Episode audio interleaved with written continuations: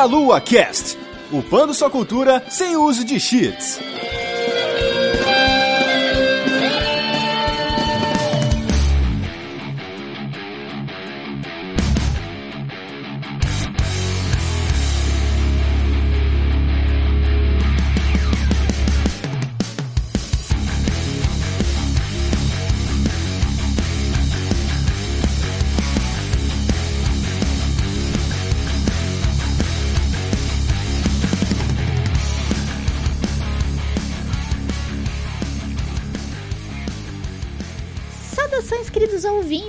Começando mais um Meia Lua Cast, aqui é a Vanessa e hoje vamos falar de linhas nas bordas. Ou não, pera, não, a tradução não é bem essa. Nós vamos falar da franquia Borderlands aí. Eu estou aqui com o Manuel. Shooter e RPG, um casamento que deu certo. Olha que beleza, hein? e estamos aqui também com o Thiago. Opa, peraí, peraí, que eu dropei uma legendária aqui. Oh, meu Deus. Muito bem, então, se vocês gostam tanto da franquia Borderlands, então chegou o momento aí de vocês escutarem esse cast sobre essa franquia. Mas antes, nós vamos para a nossa sessão de recados.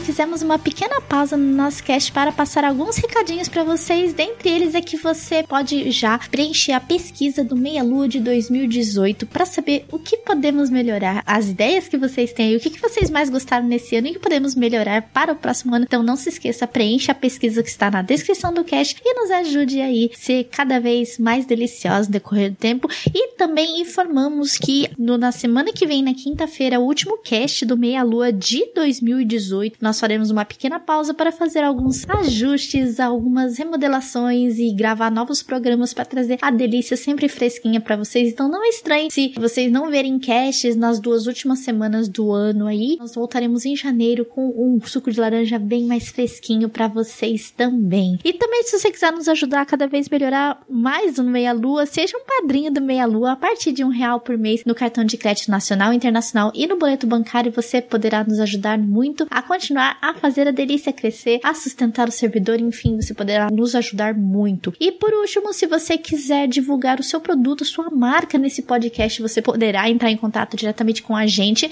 no contato arroba meialua para frente soco.com e também com a Jujuba no e-mail jujubavi arroba gmail.com e venha divulgar com a gente, venha divulgar na delícia e vamos voltar ao nosso podcast e vejo vocês na leitura de comentários.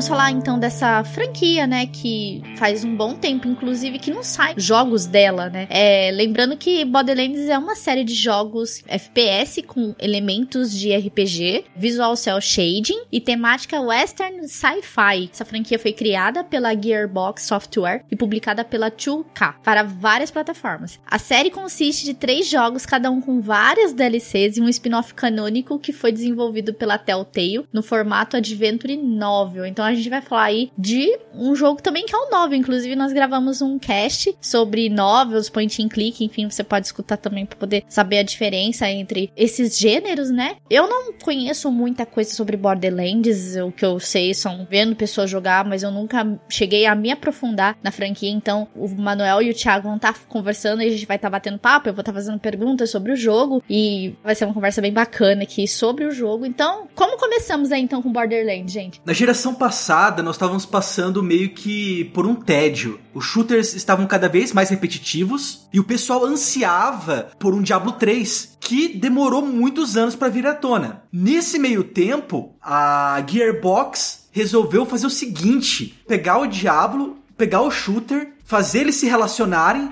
terem um filho e essa criança vai ter elementos de ambos Só que como se isso não bastasse, a criança nasceu meio esquizofrênica, sabe? Meio com déficit de atenção, assim, imperatividade. Sem mais nem menos, eu acho que essa é a melhor analogia pra gente falar o que, que é o Borderlands que é um jogo aí que ele foi lançado em 2009 e eu acho que ele mudou a maneira que os shooters eram vistos foi a prova definitiva de que shooters podem ter uma trama, não apenas complexa, mas eles podem ter uma trama com humor negro, eles podem ter uma trama engraçada e ao mesmo tempo ele pode ser uma coisa frenética, sabe? Ele pode ter uma grande rejogabilidade, enfim, Borderlands provou muita coisa quando ele foi lançado. Ele foi bem inovador na sua criação, porque ele juntou dois gêneros que já eram por si só muito bons e criou um gênero novo, né? Que é o que a gente chama hoje de loot shooter. É um gênero que hoje ele já foi também aproveitado em jogos como Destiny, né, por exemplo. Você vê ter um pouco disso no Fallout 4. Só que eu acho que talvez em nenhum jogo você veja o looter shooter tão presente quanto no Borderlands. É de você matar o inimigo e cair vários itens separados por categorias de raridade, né? Por cores, no caso, sendo branca a menos rara e dourada a mais rara, né? Que são as chamadas lendárias.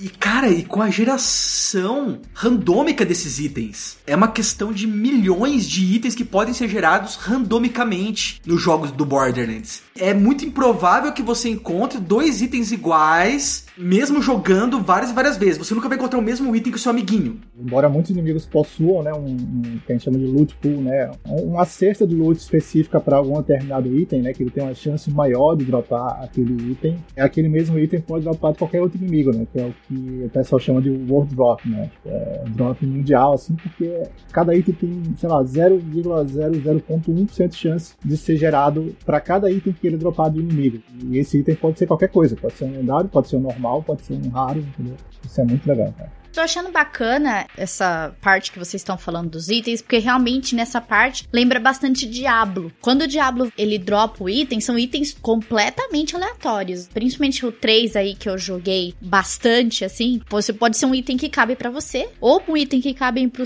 cabe pro seu companion, né? A pessoa, no caso, outro personagem que você escolheu para seguir a jornada com você, ou para um outro que não tá com você, que você não vai usar para nada e você pode vender, entendeu? Isso eu acho bem bacana do jogo ter. É a mesma mecânica do, do Borderlands, que inclusive você ia gostar muito, tá? se você jogasse, né? Uhum. A grande mecânica do jogo é justamente de você pegar esses itens que você vai dropando, porque você pode pegar uma arma muito boa no começo do jogo, sei lá, um item lendário você pode dropar no começo do jogo, mas ela vem com um level. E à medida que o seu personagem vai evoluindo, a arma não evolui. E ela vai ficando obsoleta com a medida que você vai passando de nível. E por isso você tem que ir conseguindo mais armas. À medida que você vai avançando no jogo, os itens dropados eles vão ser do seu level. Um item comum no level 30, ele é muito mais poderoso do que um item lendário no level 5, né? Tem essa nivelação aí, né? E esse elemento da mecânica é uma coisa que agrada muito determinadas pessoas e espanta outras. Porque ele é um jogo que você vai ter que trocar de arma constantemente. Né? Então você não pode ter apego nenhum aí ao seu loot. Certo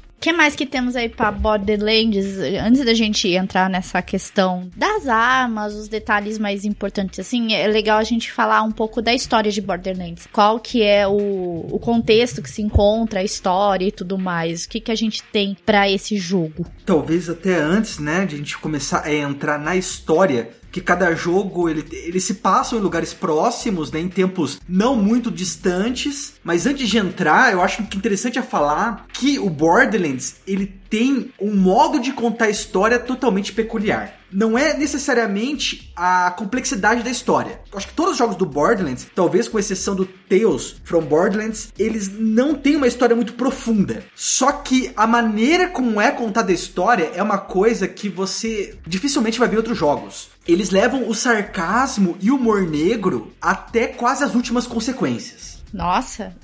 e isso é espetacular é uma das marcas registradas que faz o Borderlands ser tão apreciado assim pelos jogadores. Exato. Se você seguir a missão principal o jogo inteiro, você vai ter a sua história ali, né? Você vai ter uma, uma campanha contada do início, meio e fim, mas todo o lore do jogo mesmo, tudo aquilo que dá profundidade ao jogo, você vai encontrar muito mais né, nas missões secundárias do jogo, né? Que você pode ou não pegar, fica a cargo do jogador isso. Mas se você fizer as missões, você vai descobrir muita coisa legal, vai, vai dar muita risada, porque tem muito humor, principalmente humor negro, né? Humor sarcástico, assim. É coisa que só adiciona, né? Assim, ao lore geral do jogo. Então, recomendo que você faça aí tudo que você puder. Não necessariamente na primeira jogatina, mas ao longo do, da. Você vai jogando, né? Aumentando a dificuldade. Tem, tem essa questão de replay, né? O jogo. Cada vez que você termina o jogo numa dificuldade, você, você libera outra dificuldade, né? Então a gente deu uma abordada de leve agora no começo, falando um pouquinho de Borderlands, mas a gente vai introduzir jogo a jogo aqui, falar das características de cada um, a história, em que momentos se passam, como que esses jogos trabalham. E não nós vamos trabalhar jogo por jogo, e aí com isso a gente vai matando as características do game conforme a gente for falando de cada um individualmente. Nós temos o primeiro Borderlands, então. A trama do primeiro jogo, ela se passa aí no futuro distante do ano de 2864. Não é falado se isso se passa na nossa realidade mesmo ou numa outra realidade, né? Mas eu acho que as coisas são tão bizarras que não pode ser aqui de jeito nenhum. Mas de qualquer maneira, é descoberto aí um novo planeta, né, nos confins da galáxia, chamado Pandora, e esse planeta começa a ser colonizado. Muitos humanos começam a ir para esse planeta atrás de uma vida melhor. É uma coisa, sei lá, muito parecida quando ah, nós descobrimos, né, aqui na nossa realidade aqui o novo mundo. Até porque é Pandora tem muitos recursos minerais e outras riquezas aí a serem exploradas. E o melhor de tudo é que, por exemplo, diferente do que era aqui a América, né? Você não precisava ficar pagando taxa para ninguém. Lá você podia pegar e explorar, entre aspas, à vontade. Era simplesmente chegar e pegar. E pouco tempo depois dos humanos se fixarem no planeta, os colonizadores descobrem algumas ruínas pertencentes a alienígenas que em algum momento estiveram na região. E, enfim, né? Quando a atividade mineradora começou a acabar no planeta, a gente pode dizer que o que ficou lá realmente foram criminosos e pessoas que estavam atrás desses tesouros alienígenas, né? São chamados Vaults, não são os mesmos do Fallout, mas. Pois é. Lá dentro você pode encontrar todo tipo de arma, tesouro, enfim, o que for. Me parece bastante assim o homem explorando como se fosse a Terra pela primeira vez, como se a Terra já tivesse sido dominada, eles tivessem que sair em outros lugares para poder explorar e conseguir novas conquistas. Isso com um clima muito mais de terror e de meu Deus, o que eu estou fazendo.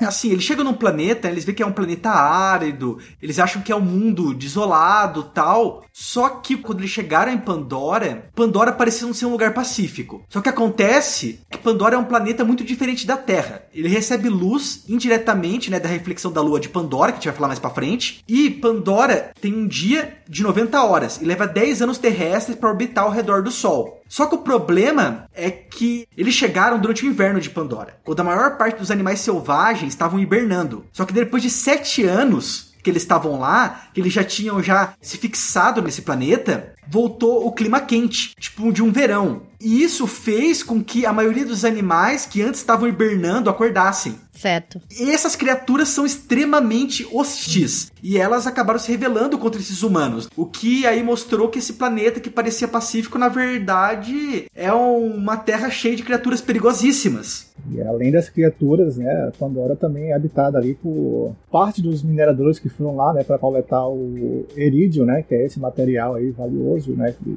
era muito abundante em Pandora. E essa galera, né, meio que ficou louca ou, né, ou já era louco, enfim, né, eles viraram bandidos, né, que são chamados os bandits e, né, psychos, né, que é, que é a galera que é, que é louca mesmo e tá vivendo lá e tá se matando é um caos. Pandora é, é um verdadeiro caos. Pandora seria a, a personificação do mundo de Mad Max, né? Com direito aos seus veículos malucos, Sim. pessoas parecendo que estão vestidas de punk. Exatamente. Nossa, cara, é maravilhoso. Legal. No jogo, você encarna um dos Vault Hunters, que são essas pessoas aí procurando por essas ruínas alienígenas, esses tesouros. É, desde o primeiro jogo, você tem muitas opções com relação ao multiplayer, a como que você vai explorar Pandora. Você pode jogar multiplayer online, até quatro jogadores. Uhum. Você também pode jogar com dois jogadores no co local, com tela dividida, ou simplesmente sozinho. Lembrando sempre que essa opção da tela dividida, ela é, infelizmente, né, ela é exclusiva para consoles. Só que assim, eu acho que o melhor jeito de você apreciar o jogo é em pelo menos duas pessoas. Porque dentro dele, o single player e o multiplayer são experiências totalmente diferentes. Inclusive, eu conheço muita gente que não gostava tanto assim do título antes de ter um amigo ou encontrar um desconhecido para jogar, porque você também pode procurar desconhecidos para jogar. Porque, nossa, muda tudo. É mais fácil você progredir no jogo, apesar de a dificuldade aumentar. Quanto mais pessoas jogando com você, maior a dificuldade. Só que também aumenta o loot. Uhum. E então começa a virar uma coisa assim, uma experiência meio caótica, sabe? Você não sabe o jeito que você tá fazendo. Lá, às vezes você se confunde até tirando um amiguinho, só que ele não recebe dano, geralmente. Só que mesmo tempo, isso é muito divertido de se fazer. O que dessa parte ele herdou bastante do Diablo, né? Porque quando você joga Diablo sozinho, é uma experiência, mas quando você joga Diablo com os amigos, é outra experiência. Sim, sim. O jogo fica muito, muito mais difícil, fica, mas ele se torna mais divertido exatamente por você estar jogando com os amigos, jogando co-op. E isso deve ser muito legal em Borderlands, cara. Ele dá uma balanceada, né? Se ele pegou isso do Diablo, uma coisa que ele pegou do- dos FPS tradicionais é que ele tem uma mecânica é, um tanto única até, que se você jogar no modo single player, quando você toma dano suficiente para o seu HP chegar a zero, o seu personagem ele vai para um estado que eles chamam de fight for your life, né? Lute pela sua vida. Uhum. que se você conseguir matar alguém, algum inimigo nesse estado, você revive. Senão você morre, né? Ai, não tem jeito. Mas quando você tá no multiplayer, se você chegar nesse, nesse estado, você pode tanto normalmente matar alguém para algum inimigo para reviver, ou o seu amigo pode chegar lá e te levantar. Isso é uma coisa que já existia dos shooters anteriores, né? Muitos, é, principalmente os co-op, né? Claro. Uhum. E isso também é bem legal assim do jogo, que você pode contar com o seu amigo, né? Inclusive tem muitas skills que, que tornam isso mais rápido, né? Tem caminhos de skills, é, builds personalizados para jogar co-op. Battlefield tem muito disso, né? Quando você cai e o amigo vem te reviver, né? Isso é bem legal. Sim, sim. Mas eu acho que o mais legal disso é que mesmo se você estiver jogando sozinho, porque isso que é frustrante, às vezes você tá jogando sozinho, você morre e fala, porra, se tivesse alguém pra me levantar aqui, tudo isso seria resolvido. Só que nesse jogo você pode se levantar sozinho, isso que eu acho legal. Porque se você matar alguém antes de você morrer, né, que ele te dá alguns segundos, você revive. Te deixa desde o começo ciente de que, olha, você vai ter uma boa experiência tanto jogando sozinho quanto jogando com outras pessoas. Mas isso você vai escolher. Legal. Diferente dos shooters atuais, que você pode aí alternar entre primeira e terceira visão, você só pode jogar ele em primeira pessoa, sabe? Eu não sei se no terceiro isso vai mudar. Porque uma coisa que eu percebi bastante é que as pessoas, eu não sei, é uma coisa muito estranha, elas têm preconceito contra jogos em primeira pessoa, sabe? Elas associam jogos de primeira pessoa como apenas sendo shooters, tipo Battlefield. E não podendo, por exemplo, ser um RPG ou ser uma outra experiência como é no caso do Borderlands, né? Que a gente não pode nem falar que é um RPG, nem pode falar que é simplesmente um shooter, né? É aí um híbrido. O que tá me fazendo repensar sobre esse jogo, porque, como eu falei, eu não gosto muito de jogos em, de FPS, assim. Por exemplo, um Battlefield, um Call of Duty. Eu não gosto, não sou muito desse estilo de jogo. Mas eu tô gostando de, de ouvir sobre Borderlands, porque Borderlands, ele me parece ter uma outra proposta. Porque você joga com as pessoas como amigo, mas não fica aquela loucura de você matar o carinha na faquinha, tudo fica aquela guerra, aquela loucura. Mas ele tem uma outra proposta, como um RPG mesmo, entendeu? E essa junção me tá me fazendo até repensar, porque eu acho que essa mistura dos dois gêneros dá um diferencial muito grande pro jogo. Borderlands com os amigos é broderagem ali do, do início ao fim. É, Por você ter falado isso, no jogo até tem PVP. A qualquer momento do jogo você pode é, desafiar outro jogador para um duelo. Para isso você simplesmente golpeia ele, né? Você dá uma porrada. Se ele te golpear de volta, se inicia um duelo. Uhum. Os jogadores daí também, no Borderlands 1 principalmente, tem umas arenas localizadas assim em vários lugares do mapa. E daí nessas arenas você pode pegar, são específicas assim para competição. Daí você pode lutar não apenas fazer o duelo, né, um contra um, como você pode duelar também entre grupos, né? Uhum. Você pode apostar itens né, nesse duelo. Né? Quem ganhar é, o duelo fica com item automaticamente. Muita gente usa isso para duplicar itens. Né? Nossa, as histórias de duplicação de itens no Borderlands 1 e 2 dão, vão dão o que falar. É, é, eu já fiz muito, inclusive. Não, digo. Não, é isso. o legal em relação também às armas do jogo, né? Falando em aposta de armas, é que as armas e os veículos do jogo elas são customizáveis. As armas você só pode pegar e colocar, trocar de cor. Só que assim, não é uma troca de cor normal. É, sei lá, é como se você tivesse indo é, numa loja de tinta e visse o catálogo. Uhum. As coisas mais inimagináveis existentes estão lá. É uns xadrezes assim que você nem imagina, cor fosforescente, tem muita coisa. E você também pode fazer isso também nos veículos. Só que nos veículos você também pode customizar algumas armas, né, que eles têm. Como todo bom RPG, ele é um jogo aí que é recheado de quests. Você tem no total, ó, no primeiro jogo a gente tá falando só do primeiro, Uhum. 127 missões. Nossa. É muita coisa. Sendo que 47 é da campanha principal e as outras são sides, que você pode fazer ou não, se você quiser, ou se você não ficar emperrado nelas, né? e praticamente todas as missões podem ser completadas em grupo, e para incentivar que os jogadores façam todas elas, ao completar cada uma, você é premiada não apenas com o dinheiro, né, do jogo, mas também com armas e itens. Um detalhe assim dessa coisa do co-op com as missões é que ele segue esse modelo que cada jogador tem o seu jogo, né, separado, mas vocês podem completar juntos. Então, se eu completar uma missão no seu jogo, quando eu voltar pro meu jogo, ele vai dizer que, olha, você já completou essa missão no jogo de alguém, né? Você quer que a gente é, avance, pule essa parte da, da história para você ou não, né? Então você pode ou fazer tudo de novo, ou você pode muito bem pegar aquele skip lá e seguir adiante, né? Para poupar esse tempo aí, já que você já fez essa parte no jogo de outra pessoa. Não, e isso é uma coisa que eu acho que, ó, nós estamos falando de um jogo lançado em 2009. Hoje, tanto o Far Cry, o último Far Cry, quanto aquele jogo da Microsoft de zumbis, que agora eu não lembro o nome, mas tudo bem. State of Decay? Isso, tanto State of Decay 2, hum. eles ficam dando desculpinha de que você não pode pegar e fazer a história com o seu amiguinho. Quando você joga co-op, você só pega itens, né? E ganha nível. Uhum. Borderlands já fazia isso desde de 2009. É possível, sabe? Ter uma mecânica assim. E é prazeroso, porque você nunca se sente perdendo tempo. Você sempre tá ganhando algo muito mais do que itens e XP. Você ganha tudo. Tudo que seu amiguinho tá conquistando, você também tá conquistando. Não importa quem é o host. Isso é muito legal, porque, como falei, dá aquele diferencial pro jogo e faz com que você tenha vontade de jogar com a galera, né? Cara, ele fica muito melhor jogado com amigos. Além das armas que são dropadas a todo tempo, a gente tem as classes também, que é o Berserk, o Phase Walk, o Blood Wing, o Scorpio Turret. São essas as classes mesmo? O Brick, ele é um Berserk, é aquele cara que luta com os punhos, só que ele é especialista em explosivos. Então é aquelas armas tipo Rocket Launcher e tal. Se você gosta desse tipo de personagem, ele é o cara, né? Inclusive, assim, cada personagem, eles têm habilidades especiais, né? Cada classe tem habilidades especiais e também tem três árvores de skill, sabe? Traduzindo, né? Mas, novamente, ele tá aí, é, nem bebendo, né? Ele tá enchendo a cara de Diablo.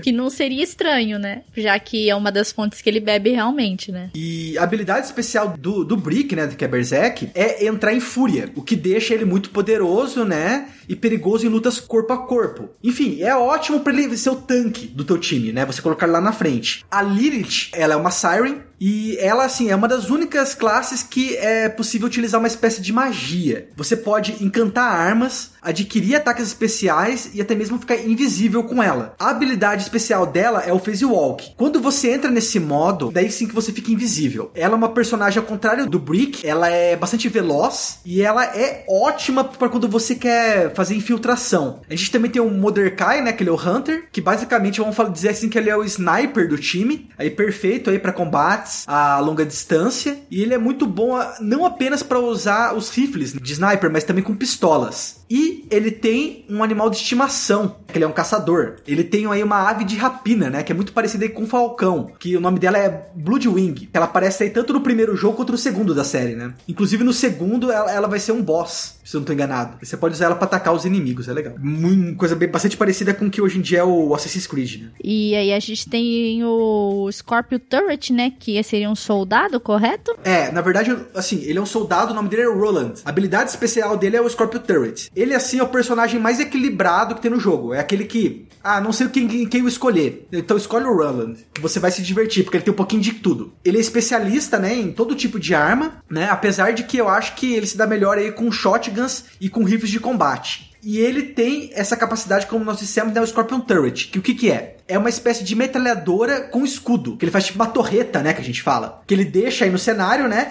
E é muito útil para combate a curta distância ou às vezes quando você quer proteger um determinado local, né? Você deixa o que você quer, a torre, né, essa turret, do lado do que você quer proteger e vai parte pro combate. Você tem aí uma certa garantia de que se alguém chegar perto, vai tomar bala. Inclusive no co-op, né? Se você usar no co-op, a pessoa pode ficar atrás do seu turret e ganhar os benefícios do escudo, né? Então tem, tem essa, esse benefício aí de você usar as suas habilidades em prol do seu amigo também, né? É, eu acho que ela, ela é ideal para aquele momento que a gente falou antes, quando você cai. O seu companheiro caiu, você deixa a turret atirando no inimigo e vai lá levantar ele. Por fim, só uma curiosidade, né? Para quem gosta aí de uma boa leitura, né? Tem um livro que aborda a história desse primeiro Borderlands, ou pelo menos uma faceta dela, chama Borderlands The Fallen. E inclusive você pode adquiri-lo por 10 dólares ou menos aí na internet da vida, porque infelizmente ele não foi lançado em português. Como Borderlands até agora não existe nenhuma versão dele em português. Você tem, acho que o Borderlands, tanto Borderlands 1 quanto 2, quanto Tales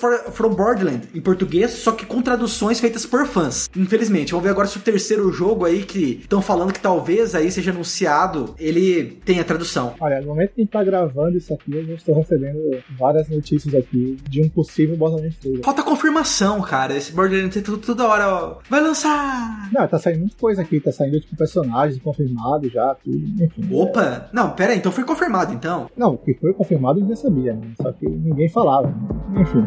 Eu não sabia, cara, eu tô parecendo corno dessa gravação, tô sendo o último a saber.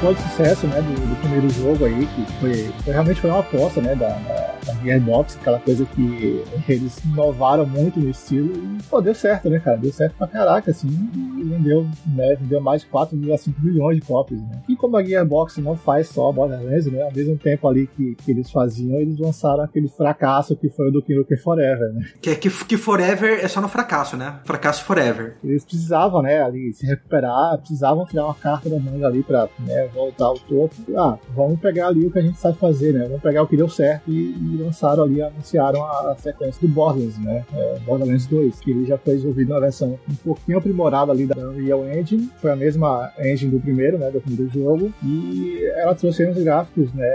Ainda cel shading, só que muito mais polidos, né? Muito mais bonito. O visual cartunesco ficou muito mais fiel, né? Ao que, a, talvez a Gearbox pretendesse fazer. O enredo do Borderlands 2, ele introduziu personagens ainda mais cativantes que o primeiro, na minha opinião, claro, e que eles se tornariam marcantes aí e perdurariam, na série, né, até então, né? Então aqui você, novamente, você controla mais um do, dos quatro Vault Hunters, não são os mesmos do primeiro, né, eles são outros Vault Hunters que eles sobreviveram ao ataque do vilão da série, né, que é, é o Handsome Jack, ele é um, ele é um cara megalomaníaco, né, mas ao mesmo tempo você não consegue odiar ele porque ele é muito carismático, e basicamente ele, ele é um cara que está procurando os vaults. Né? É, basicamente, como no primeiro jogo você abriu uma vault, né? que é o que tem no Destroyer. Nesse jogo existe outra vault e existe um dos caras na, na luta, na procura por essa vault, é esse Handsome Jack. Né? Ele é o CEO né, da, da Hyperion, que é uma das empresas aí fabricantes de armas do jogo. E ele é aquele cara aqui, né? Que ele, ele faz tudo para conseguir o que ele quer.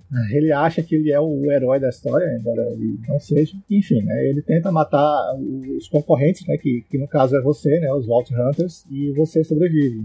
E aí você se junta a uma resistência que é justamente os primeiros personagens, né, do, do primeiro jogo, né? Tem o Brick, né, tem o Roland, tem a Lilith, né, tem o Mordecai, né. Então, nesse aqui você tem os outros Vault Hunters. São as classes desses personagens, como você vai ver, talvez com exceção do Salvador, são bastante compatíveis com as classes do primeiro, que também são quatro. Sim, são todas é, meio que inspiradas nela, né. Então, por exemplo, tem o, o Salvador. O Salvador, ele é o Gunzerk. Tipo, se o Brick era Berserker, ele é um Gunzerker. Ele é um cara barrigudo, né? Só que ele é capaz de equipar duas armas ao mesmo tempo. Por isso ele é o Gunzerker, né? Que é, tanto a habilidade dele é essa. Ele meio que entra num estado de frenesi que ele equipa duas armas ao mesmo tempo, né? Um em cada mão. Independente de qual seja. Pode ser um Rocket Launcher e uma pistola, enfim. E aí você pode fazer os combos com essas armas. Tem Maya, né? Maya é uma outra Siren, né? A, assim como a Lilith, né, é, Sirens elas são um tipo de, de, uma, de uma raça, né, bem rara em Pandora, né, é todo o universo, na verdade. Elas conseguem extrair a essência do, do Iridium, esse material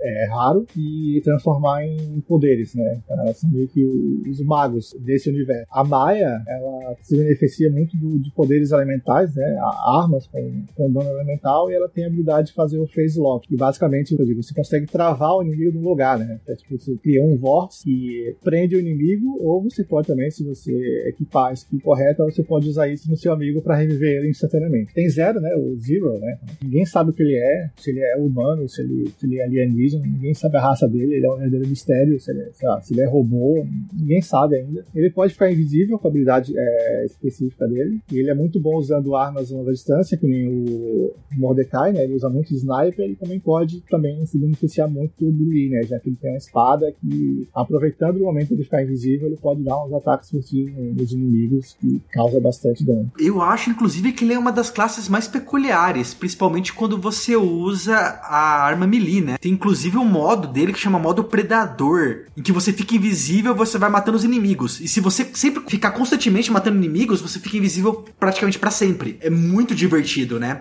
Isso até para mostrar que se você não quiser jogar esse jogo como shooter, sempre tem a opção, por mais viajada que seja, né? Por mais que seja que pensar um pouquinho, de você jogar melee. Ele pode jogar kunai nos inimigos, que é, os kunais dele aplicam. Isso, claro, é uma skill, né? Se, se você adquirir a skill, você pode jogar kunais, que os kunais aplicam vários tipos de elementos dos inimigos. E também ele pode marcar os inimigos, né? Que é, que é uma das, das, das skills dele, é, é Mark of Death, né? Que é a marca da morte. E basicamente ele marca o inimigo e qualquer um, seja ele mesmo ou os amigos estiverem com ele, que atirarem naquele inimigo vão causar mais dano, né? Então também tem esse elemento estratégico aí de jogar no co-op com, com, o Zero. Por último aí, dos quatro do Vault Hunters iniciais, né? Temos aí o Exton, que ele é um comando, né? É o equivalente ao Soldier, né? Do, do Roland. É basicamente a mesma coisa, assim, ele também se beneficia muito de rifles de assalto, né? Desse rifle de combate e também de granadas, né? Tem muita, tem uma, tem uma build dele específica que é muito focada em granadas. E ele, com habilidade especial, ele tem o, o turret, né? Ele joga o turret como se fosse uma granada, onde ele quiser essa granada, né, vira, como eu falei, um turret que atira nos inimigos. E aí, com, com as habilidades específicas, você pode aprimorar, né? Fazer ele atirar mísseis, é, fazer ele gerar uma explosão. Tem mais dois personagens aí que chegaram por DLCs, né, que é o Krieg, que é um Psycho. Psycho é um inimigo bem comum no Borderlands 2, e no 1 também, né? Porque, são, essa galera ficou, ficou maluca, né? Eles usam essa máscara bem característica. Quem joga Borderlands conhece bem. Ele é uma mistura entre o um Berserker e o, e o Melee, né? Cara, o negócio é o seguinte, cara. É, quanto mais dano ele leva, mais dano ele dá. É a classe que mais vai dar dano no Borderlands. É a classe do Krieg, cara. Exato, ele é uma máquina de matar, assim, cara. Que é o Psycho. É uma das classes mais divertidas. Porque ele é totalmente assim, cara, a racionalidade dele é mínima. Sabe? O que ele quer matar, matar, matar e matar. É, você ouve, inclusive, as vozes dele, né? Ele tem vozes na mente que você ouve. Que afinal ele é um Psycho, né? Ele é um maluco, é um doido. Ele é totalmente perturbado, cara. Sim, você, você escuta as vozes dele, ele falando sozinho, cara.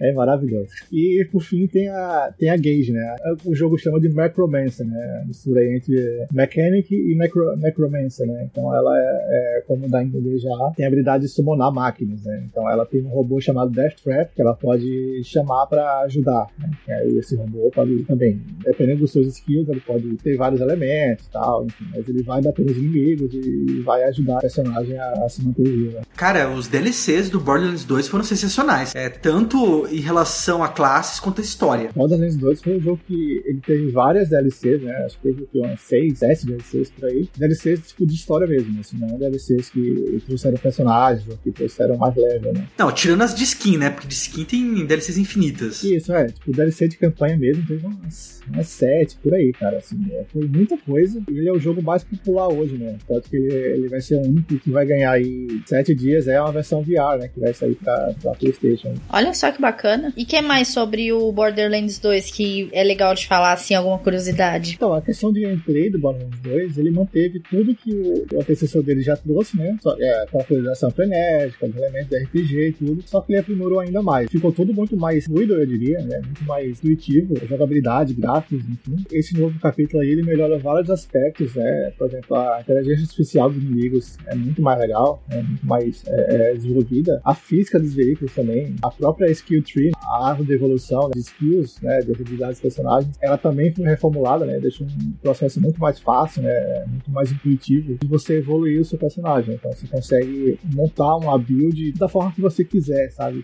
Tem três categorias de skills e você pode ir ali escolhendo o que você quer de cada um. Funciona muito bem nesse quesito. Simplesmente, eu acho que ele é o jogo mais conhecido e mais amado pelos fãs. Apesar de ter lançado outros jogos depois dele, inclusive outros jogos do mesmo estilo, né, como Borderlands Pre-Sequel, que nós vamos falar daqui a pouco, ele é o mais apreciado. Se é um jogo para você colocar como qual é o jogo clássico da série Borderlands, é o Borderlands 2. Ele foi o que trouxe tudo, né? Assim, ele trouxe o vilão mais carismático, que é o Jack. O Jack a gente odeia e ama ao mesmo tempo, né? Você não consegue odiar completamente, mas você também não consegue amar ele completamente, porque ele faz umas coisas grotescas, né, ao longo da história. Eu não vou dar spoiler, não vou dar spoiler, apesar de ser longo, né? Mas é, ser longo, no caso, já existia há um bom tempo aí, mas não vou dar spoiler porque ele tá saindo, tá saindo de VR agora, né? E muita gente ainda pode querer jogar e eu acho que vale a pena. O problema de ser no VR é exatamente por ser no VR, porque ninguém tem dinheiro para comprar o VR. Mas como eu falei, hoje em dia você não precisa de dinheiro para comprar o VR, você precisa ser criativo. Se você tiver um celular e tiver um jeito de colocar esse celular no seu rosto, toda magia pode acontecer para você. E o Borderlands VR,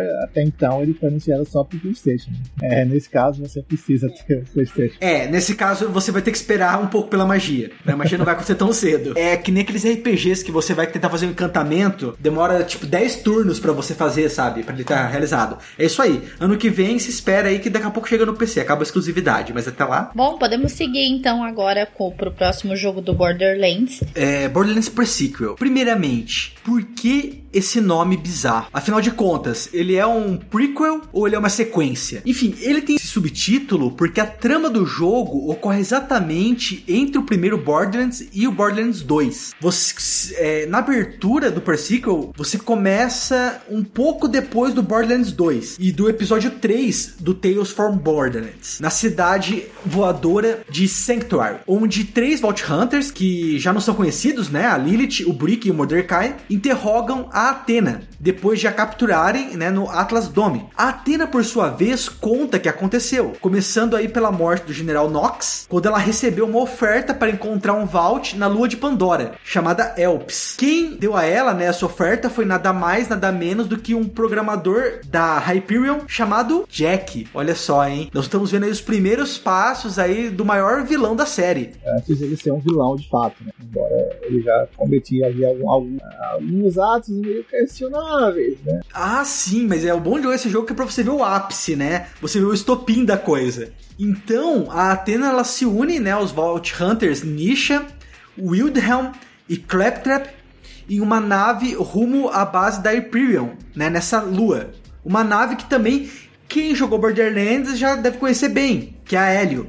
No caminho, eles são emboscados pela Lost Legion, que é um exército de soldados da DAO, que está sendo liderada pela coronel Tangstina Zarpidion. E depois de muitas lutas e confusões, você acaba na Lua, tendo que descobrir um modo de acabar com essa ameaça e recuperar o controle da sua base. Então, e isso é, é a história, sabe? Eu acho que uma das coisas mais chamativas disso é você saber, né, você poder conhecer a história do Handsome Jack, que é, nessa época era só chamado carinhosamente de Jack. Ele vira Hanson né, depois dos acontecimentos desse jogo, por motivos que eu não sei se, se a gente deve ou não falar aqui. Mas... É, eu, tô, eu, acho que não, mas a gente só pode falar que é por, por sarcasmo, né, o Hanson. Sim, sim. Exato. Tanto que se você jogar o Borderlands 2, você vai ver que ele usa uma máscara, né? A máscara é o que dá o nome Hanson a ele. O porquê de usar a máscara você vai descobrir jogando o princípio. você, nesse jogo você joga com quatro novos personagens. Mais uma vez, né, Borderlands não consegue começar trabalhando com um número que não seja 4. E, consequentemente, essas novas classes lutando ao lado do Handsome Jack, né? Que era o vilão do Borderlands 2. Eu não sei porque eu tô falando isso de novo, maldita pauta. Enfim, o interessante é que essas quatro classes são realmente novas. Entendeu? Elas não têm é, qualquer inspiração nas classes do Borderlands 2 e do Borderlands 1. O, o gameplay da série Borderlands, ele inclusive continua quase igual dos anteriores, né? É, apenas com algumas novidades como a baixa gravidade e o combate com jetpack movido a oxigênio. Além, é claro, como não poderia faltar, né, novas armas e veículos né, para ajudar aí você a explorar essa paisagem lunar. É, mas vamos falar um pouco melhor sobre essas classes, né? Você tem agora a Atena, né? Que é a gladiadora, que é uma ninja assassina da Atlas Corporation, a qual você encontra pela primeira vez na numa das DLCs do Borderlands 1, mais precisamente na The Secret Armory of General Knox. A skill primária da Athena é você poder temporariamente usar o seu escudo para absorver o dano. E esse seu escudo, ele também pode ser usado como uma arma, né, e arremessado nos inimigos. Algo tipo assim o Capitão América. Inclusive ele pode ricochetear, né? Se você pegar a skill certa, ele ricocheteia nos inimigos. Inclusive, eu tenho certeza absoluta que tem uma skin que você fica parecido com o Capitão América também. Deve ter. e você pode não apenas usar o teu escudo é, para se defender e para atacar, mas você também pode usar ele para refletir dano elemental. Se o inimigo, por, exemplo, joga gelo, você usa o escudo para parte desse dano de gelo voltar para ele. Inclusive, dependendo aí da tua sorte ou do teu nível, esse inimigo pode ficar congelado, por exemplo. Você também tem a Nisha, né? Que é uma fora da lei, né? No sentido bem cowboy da coisa. A primeira aparição dela foi no Borderlands 2, que ela era a xerife sem nome da, da cidade de Lynchwood que ela te dá aí várias missões para você fazer. É, ela é uma, uma chefe, né? É um boss né, do jogo opcional. Spoiler alert aqui, você meio que mata ela no, no Borderlands 2, né? Mas como é uma missão opcional, não se sabe se isso é canônico ou não. E ainda digo mais, né?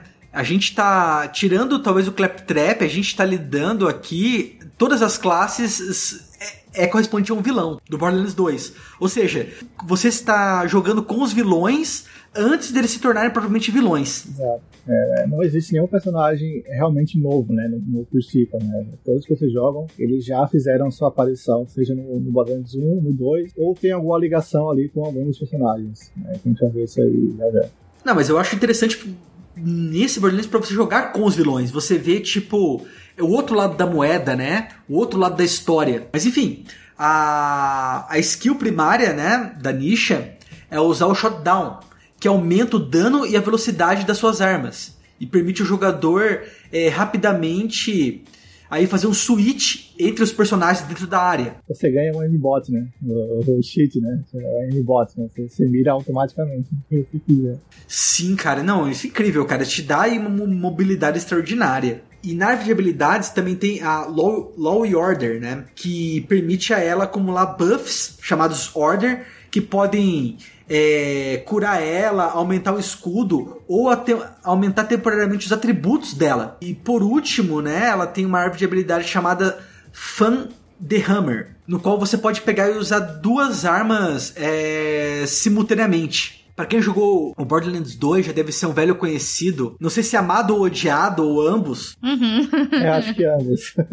É, eu acho que ambos também, cara. Porque é um personagem intenso de você se resolver, que é, é o Claptrap. Uhum. Ele, assim, ele é um dos últimos robôs do modelo dele, né? E ele tem essa sua primeira aparição, como eu disse aí no jogo anterior. E ele usa a skill vaulthunter.exe. Exatamente, é um arquivo, tipo de um vírus, que gera aí efeitos randômicos quando executado. E esses efeitos eles podem ser tanto negativos quanto positivos. Assim, eu não sei, eu não sei se é para melhorar ou para piorar a situação, tudo depende do que acontecer. Esse efeito não atinge apenas ele, atinge outros jogadores. Uhum. Então, e entre esses efeitos aí, algumas versões das skills usadas por outros personagens já deram cara na franquia. Eu confesso que, desculpa, eu odeio jogar quando tem um cara jogando com Claptrap junto comigo. Porque, cara, ele, ele pode foder muito o meu personagem. Sim, sabe? Ele pode acabar com o meu estilo de jogo. Inclusive, ele tá, na skill dele, ele pode. Um dos efeitos randômicos é que ele pode colocar você no, no Fight for Your Life, né? Sim, ele pode te deixar aí perto da morte. É, é, é o personagem, é o Joker é. dos personagens, das classes aí do, do Borderlands. Legal, bacana, interessante isso, cara. Muito bom. É, o Trap em si ele é uma piada, né? Ele é uma piada ambulante, assim, cara. Legal, legal. E por fim, as classes originais, a gente tem o mercenário Wilhelm, uhum. que é um personagem que se tornou bastante poderoso aí usando tecnologias e armamentos que você vai conseguindo no decorrer do jogo. E que no fim, todos que jogaram Borderlands 2 devem se lembrar dele, né? Que ele é uma forma cibernética gigante. E as pessoas nunca esquecem dele porque ele é um dos chefes mais difíceis de ser derrotados no segundo jogo da série. No Borderlands Per Sequel, é, ele pode invocar um par de drones, né? O Wolf e o Sands. O Wolf é um drone ofensivo que serve para ele atacar os inimigos, enquanto Saint defende, né, o Wildhelm, fornecendo a ele é, regeneração de escudo e vida. E da mesma maneira que o Borderlands 2, alguns personagens adicionais que você consegue via DLC ou Season Pass e que também valem muitíssimo a pena de serem adquiridos. O primeiro deles é o Jack, né, o Doppelganger, aí a cópia, que na verdade é um homem chamado, nossa, eu perdi o nome do filho da puta, você acredita? Eu tinha nome dele aqui. Mas enfim, é um, uma pessoa que não é o Jack, mas que serve como dublê de corpo dele. E ele pode invocar várias cópias digitais dele mesmo para lutar contra os inimigos. O segundo personagem que você pode adquirir aí via DLC é a Aurélia, a baronesa. Ela é irmã, nada mais nada menos do que o nosso velho e conhecido caçador e cavalheiro, né? O Sir Hammerlock. Cara, que tem muitas missões que ele tá no Borderlands 2, inclusive tem uma DLC também no Borderlands 2 dedicada só a ele. Mas enfim, a irmã dele, ela utiliza aí uma tecnologia experimental chamada Frost Gem Shard, que é uma coisa que pode causar dano e congelar os inimigos. Tudo assim através do elemento gelo. O interessante é que ambos os personagens acabam se desiludindo, né? Tanto o, Jack, o a cópia do Jack quanto a baronesa com as atitudes do Jack. E eles acabam meio que desistindo de ajudar o Jack no meio da trama, sabe? É, é bem interessante jogar com eles. Antes de passar pro próximo, próximo último jogo, eu queria até saber a opinião de vocês. Por que, apesar de termos dois dos mais amados e odiados personagens do público, né? O Jack e o Claptrap, por que esse jogo não fez tanto sucesso quanto o Borderlands 2? Talvez a, um pouco falta de carisma dos personagens? É uma das possibilidades, sim. É realmente. Assim, uma coisa do Pre-Sequel é que ele foi terceirizado, né? Basicamente. Ele não foi feito pela Gearbox, né? Ele foi basicamente todo desenvolvido pela 2K Austrália, né? Como já fala, é, é australiano. E por isso, todos os personagens novos que ele introduziram, eles foram australianos. Então, o sotaque tá bem presente, né? A Jane, a, o Pickle, né? São, são personagens com sotaque bem forte, assim, australiano. Não sei, talvez isso não tenha agradado muito a, o público norte-americano, né? É, você sabe que eles têm esse, esses problemas aí com, com, esse tipo de localização. No geral, assim mesmo, eu acho ele bem inferior, assim, ao, ao Borderlands 2. Né? Apesar dele ter inovado muitas coisas, eu acho ele inferior em alguns pontos, assim, principalmente em questão da, da história e tal. Eu acho ela meio rasa. Eu acho que uma das coisas que mais importam na hora de você, principalmente um jogo como Borderlands, que você meio que acompanha a história, é um novel, tem um novel, uma pequena parte de novel no meio, então se o, o personagem não tiver o carisma, é muito difícil. Principalmente assim, o carisma que vem sendo carregado nos outros jogos, que nem a gente falou de Borderlands 1 e 2, como o jogo ele não carrega esse carisma dos personagens dos primeiros Borderlands e ainda mais somado o fato de ele ter sido feito por uma outra empresa que não era a Gearbox, então acaba que as pessoas perdem o gosto e a vontade, enfim, ele acaba caindo no conceito dos jogadores de Borderlands. Sim, sim. É, inclusive, assim, ele sofre de algumas incongruências, né? De você. É, é daquela coisa de você fazer uma história que se passa antes, né? Então, assim, ele esquece algumas coisas que foram relevantes em dois, que talvez se eles colocam ali, se eles fizessem essa história um prequel, por exemplo, eles teriam que lembrar, né? Sei lá, eles adicionam uma nova arma, um tipo novo de arma que é o laser. Uhum. Mas, assim, por que essa arma não tá no 2, né? Que vem, que vem depois desse, assim, eles não explicam essas coisas, ficam meio que um,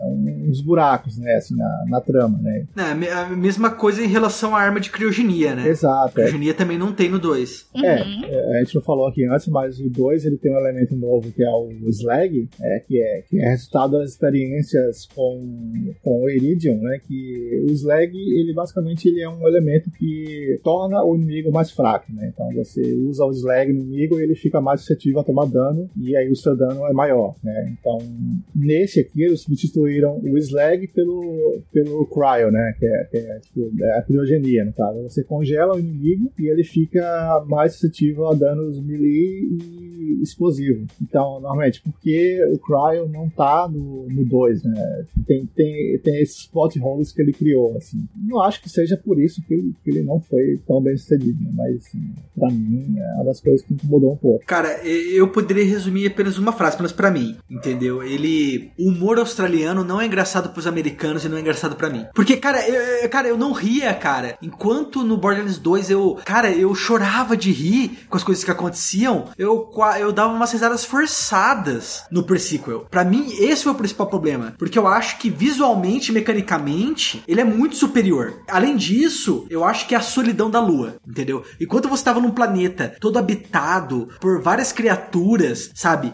Com flora, cheio de flora e fauna, no pre-sequel, por ser nessa lua, ele às vezes é muito vazio, sabe? Sim, ele é menor, né? Bem menor que o 2, né? Em termos de campanha, assim, duração mesmo. Tem muito menos coisa para fazer do que o 2. É, até nos levels mesmo, né? Assim, se você jogar até a última campanha, né? Até o último modo de, de, de jogo, que é Ultimate Vault Hunter Mode, né? Você pode ir até o level 72 do Borderlands 2. Nesse aí ele para em 70, sei lá, acharam que era o suficiente. E também no Borderlands 2 você também tem um, um novo forma de replay após isso, que é o que eles chamam de é, OP Level, né? O OP Level, ele é basicamente, é, você chegou no level 72, mas você quer jogar ainda. Então, você faz um, uma DLC chamada Digistruct Peak e os monstros, os inimigos, eles ficam mais fortes, né? Eles vão até o level 80 e o seu level permanece o mesmo. Só que as armas que você vai encontrando, elas podem ir de OP1, OP2, OP3, né? até OP8, que é o máximo, né? Então,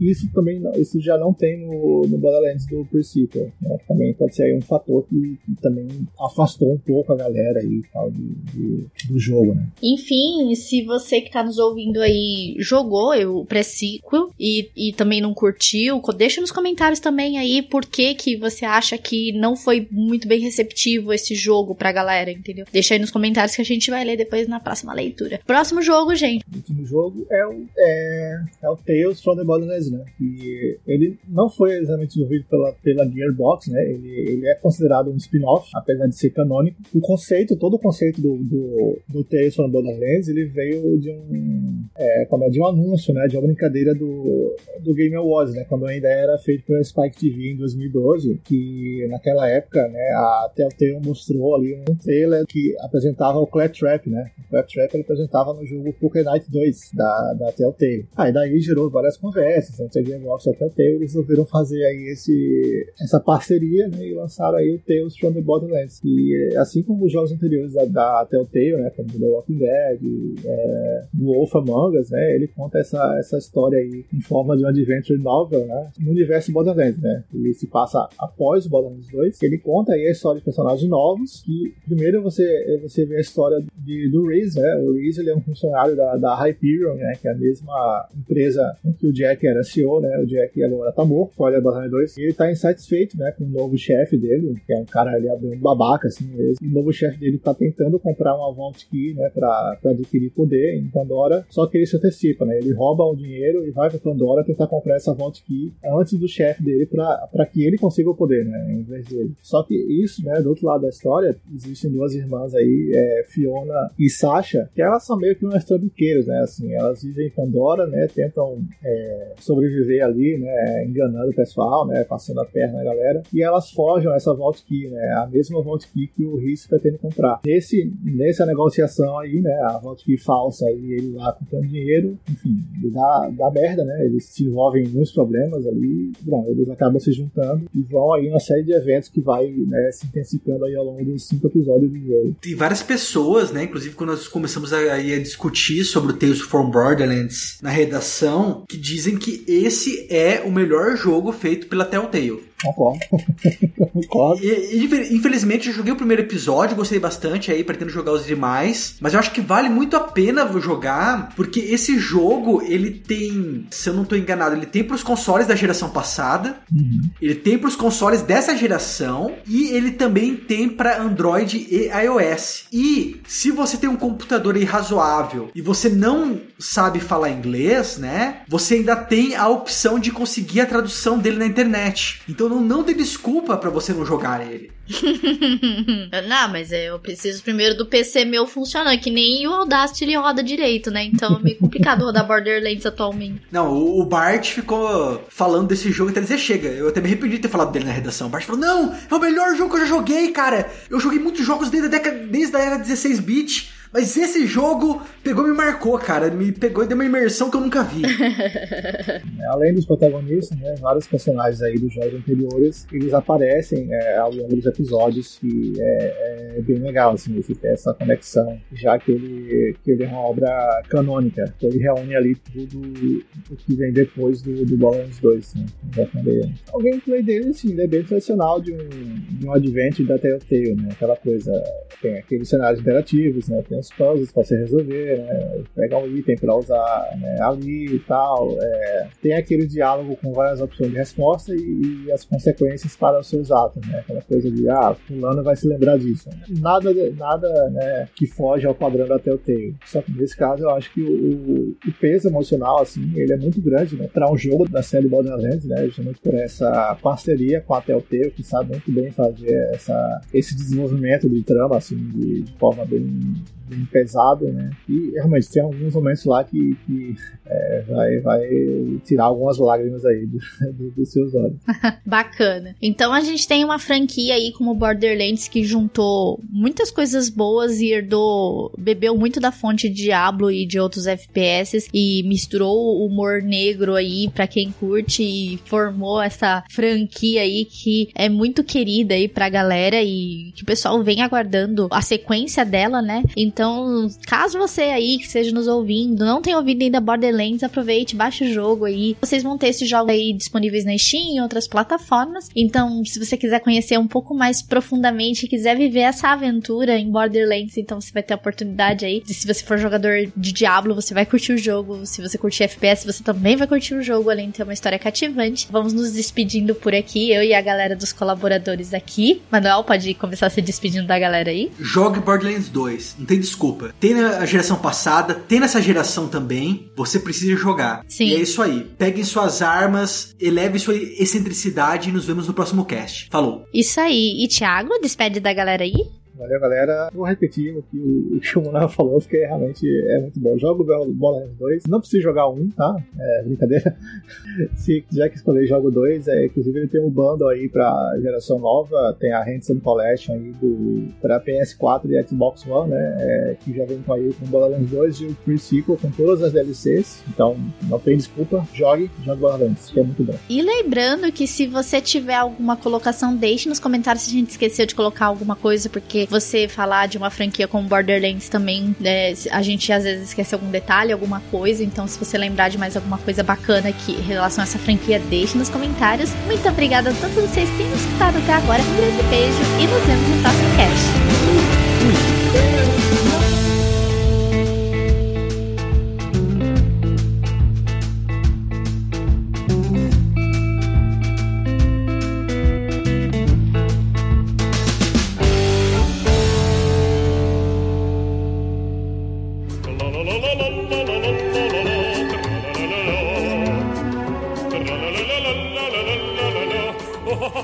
Muito mais um podcast. Dessa vez nós falamos sobre a franquia de Borderlands aí. Se vocês curtem um joguinho aí de shooter misturado com Diablo aí, com várias classes, então esse é o jogo para você. Então terminamos aí falando de Borderlands, mas hoje nós vamos fazer a leitura de comentários do cast passado que foi sobre o Open World. Nós falamos sobre jogos de mundo aberto aí. E eu estou aqui em mais uma leitura de comentários com e, meu gente, querido amigo Cris. Tô aqui no mais um leitor de comentários. Vamos ler os comentários sobre o último podcast sobre jogos de mundo aberto. Exatamente, gente. Então vamos começar aí então, Cris. Faça as honras aí, leia o primeiro comentário do nosso site. Quando você vai tomar posse, como assim, velho? Nossa, os comentários do Tô Desistindo são, são os melhores. eu vou tomar posse da minha vaga provavelmente na semana que vem, eu tô desistindo. é só semana que vem, vai demorar um pouquinho ainda, porque eu tenho que fazer o último exame sexta, e aí depois eu tenho que passar pela perícia, que é semana que vem, aí depois eu tomo posse. Vai demorar um pouquinhozinho ainda, vai demorar uns diazinhos. Mas eu devo começar, se tudo der certo, é pra começar a trabalhar em janeiro. Mas é isso aí. Valeu, tô desistindo pelos seu comentário. Pode ler o próximo, Cris, porque esse aí Vamos foi lá. muito curto. Não Darley valeu. Santos. Um cast delícia, pessoal. Sabemos que o mundo aberto é um conceito de level design e mapa, não um gênero. Acho que tudo é uma questão de preferência mesmo, não existe uma superioridade de estilos. Se um jogo é bem pensado e produzido dentro da sua proposta, certamente é um bom jogo. Não importa se é com design de mundo linear, como progressão segmentada por níveis, ou design de mundo aberto. E ao contrário do Renato, eu, eu amo, amo, amo jogos de mundo aberto. É por isso que todas as características el- elencadas no cast que definem um jogo de mundo aberto, liberdade de locomoção e exploração do mundo. Liberdade de escolha e de ritmo no processo da história do game, as main, as main casts e side casts e como estas influenciam no processo da história, como ganho de XP, dinheiro, habilidades, a diversidade de elementos de interação, cenário, personagens e NPCs, e as consequências das ações do jogador para o bem ou para o mal. Gosto de gastar horas jogando games como GTA, Red Dead Redemption e outros títulos da especialista Rockstar, The Legend of, The Legend of Zelda e Elder Scrolls V Skyrim. Apreciei demais a problematização feita pelos integra- integrantes do cast, primeiro a questão do senso de urgência ou não em jogos de mundo aberto, e como isso pode quebrar a cadência dos eventos da história. No mesmo sentido, a questão da auten- autenticidade barra verossimilhança versus diversão e entretenimento. O fato suspensão de descrença como balança desses dois critérios, aliás, é uma questão presente também no contexto dos jogos simuladores, ou seja, até quanto o jogo pode ser sim- similar ao mundo real sem abrir mão do divertimento, já que, afinal de contas, se trata de um produto comercial de entretenimento. Confesso que ainda também fiquei com um grilo na cabeça com essa discussão sobre as diferenças entre os conceitos de mundo aberto e sandbox, e sobre o fato de serem conceitos que não necessariamente se coincidem. Então, sandbox seria simplesmente um recurso de jogabilidade que permite modificar o mundo, construindo e desconstruindo, e que frequentemente se faz presente em jogos de mundo aberto onde existe a exploração e interação com o mundo virtual. Então, os games de MMO seriam jogos verdadeiramente de mundo aberto? Hum, que interessante. Talvez. É uma boa colocação, Queria dar o um Darley parabéns Santos. também pro Darley por esse comentário muito bem escrito. Eu gostei muito. Muito bem detalhadinho.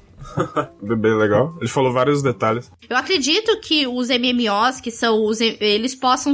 eh, Talvez não pela limitação que você tem dentro deles, entendeu? Mesmo que você tenha liberdade pra fazer certas coisas, você não tem talvez a liberdade do mapa, assim, de expandir do jeito que você já começa com o jogo de mundo aberto especificamente, entendeu? Eu acho que o MMO ele sai um pouco fora da proposta do que é mundo aberto, apesar dele conter elementos de mundo aberto, entendeu? Mas muito obrigada. Não dá pra dizer que MMO seria mundo aberto, apesar dessa exploração e interação que existe também no MMO por causa da proposta do MMO, entendeu? Mas muito obrigada, Darley Santos, pelo seu comentário. E pra finalizar, porque nós não tivemos comentários deviantes, ninguém deixou comentário pra gente lá nos laranjinha, eu vou chorar. Tô muito triste. Então, pra fechar a leitura do cast de hoje, vamos finalizar aqui com, a- com o comentário do Felipe. Ele diz o seguinte: Boa noite, deliciosos. Passando para prestigiar o tema desse cast, pois mundo aberto nos games é um recurso usado pelo level design do game que, ao meu ver, funciona como uma faca de dois gumes, já que o mundo aberto obriga os desenvolvedores a trabalharem em muito mais funcionalidades, polimento e balanceamento das mecânicas do game que gerem mais valor e significado à proposta do game. Um exemplo que tive com o Dragon Age Inquisition, onde o mundo aberto é literalmente um convite para conhecer as riquezas do universo ambientado no continente de Tedas, aprofundando e valorizando os companheiros que você obtém no game. O que foi maravilhoso pra mim nas 500 horas que joguei o game antes de fechar a campanha principal. Prezados, não achei o link da pesquisa 2018 para elogiar e sugerir new ways, que vejo como geradores de valor nos podcasts. Muito obrigado pelo cast maravilhoso. Espero que possamos agregar mais sabor à delícia em 2019. Muito obrigada, cara. Que bom. E realmente a questão do mundo aberto, eu acho que é o tanto que você consegue explorar, de você. as possibilidades que você tem de fazer no mapa, tudo que você. a sua liberdade, cara, eu acho que só esse estilo de jogo consegue te proporcionar, entendeu? Eu aprendi muito com isso jogando Zelda Breath of the Wild, porque ele mostra um conceito de mundo aberto que é, cê- é, é muito incrível e muito grandioso, cara. Você consegue fazer várias coisas, tudo que você quiser, pode subir em árvore, pode fazer, cara, você pode fazer várias comidas, você é livre pra fazer o que quiser. E pra mim, mundo aberto é isso, é você ser livre pra você fazer o que quiser na ordem que preso quiser e na hora próprio game. Exato, e na hora que você quiser, porque mesmo que você sabe, por exemplo, no Zelda, que o Ganon vai explodir, vai lá dominar a Hyrule, mesmo que exista esse senso de urgência, eu acho bacana a proposta de você ter tempo para você poder fazer isso de boa, sabe? Mesmo sabendo da, da, no caso da urgência, né? Mas muito obrigada, Felipe Guimarães, pelo seu comentário. E encerramos os nossos comentários aqui do podcast. Lembrando que nós teremos um recesso aqui, galera, no final do ano aí. É, semana que vem vocês ainda terão mais um cast, mas nós teremos aí duas semanas aí de recesso de, do Meia Lua Cast, porque nós estaremos é, nos reformulando aqui, gravando novos conteúdos, preparando coisa para vocês novas aqui. Então nós teremos essa pausa de recesso de final de ano aí, mas estaremos de volta em breve. Semana que vem vocês ainda terão mais um cast, né? Depois desse, desse aqui, vocês ouviram de Borderlands. Nós teremos mais um cast na semana que vem e nós teremos uma breve pausa aí para voltarmos com suco de laranja mais docinho no Bem ano que delícia. vem, mais delícia. Exato. Muito obrigada ao Cris por ter me acompanhado mais uma leitura de, De nada. comentários. Tamo, tamo junto sempre. Que vamos encerrando o nosso podcast. Não se esqueçam de nos seguir nas nossas redes sociais, que estão todos na descrição desse cast. Nosso Twitter, nosso Facebook, nosso Instagram. Não se esqueçam de se inscrever no nosso canal de vídeos e nosso canal de lives. Vídeos toda semana e lives também na delícia pra vocês. Que a delícia vos acompanhe. Que o suco de laranja esteja com todos vocês. Um grande beijo e nos vemos no próximo Beijão, cast. Tchau.